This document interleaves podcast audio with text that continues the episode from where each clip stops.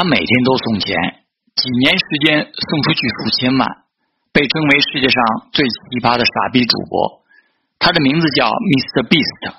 二零一六年，他开始做起一系列奇葩的视频，那些我们平时想做都不敢做，他被爸妈教训的傻逼事儿。他将自己所有的积蓄用来买视频道具，买了灯泡放进微波炉加热，买一百袋保鲜膜缠住全身，买一亿个水宝宝放在自家后院恶作剧。视频玩的越来越花，点击自然也越来越多。接下来一年的时间，他账号热度和关注持续暴涨。但是真正火了之后，他却没有去接广告和代言赚钱，而是继续整活以另一种方式放飞自己，给别人花钱。什么意思？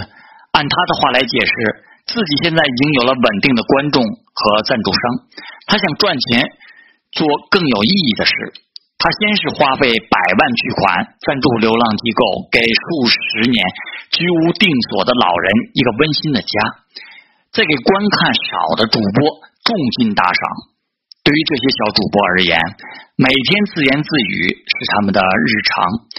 收到一个小小的礼物，就能让他们感激不已，更何况是如此巨额的资金赞助。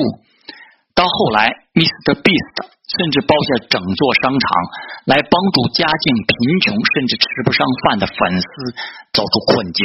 时至今日，每天傻逼的 Mr. Beast 已经累计为那些需要帮助的人捐赠超亿元。有人说他是为了流量热度，把自己扮成一个哗众取宠的小丑，但他依旧我行我素，在数千万利益面前，始终坚持别人眼中的傻逼行为，做慈善，做公益。给无数需要帮助的人雪中送炭，这样的人绝对不是什么哗众取宠的角色。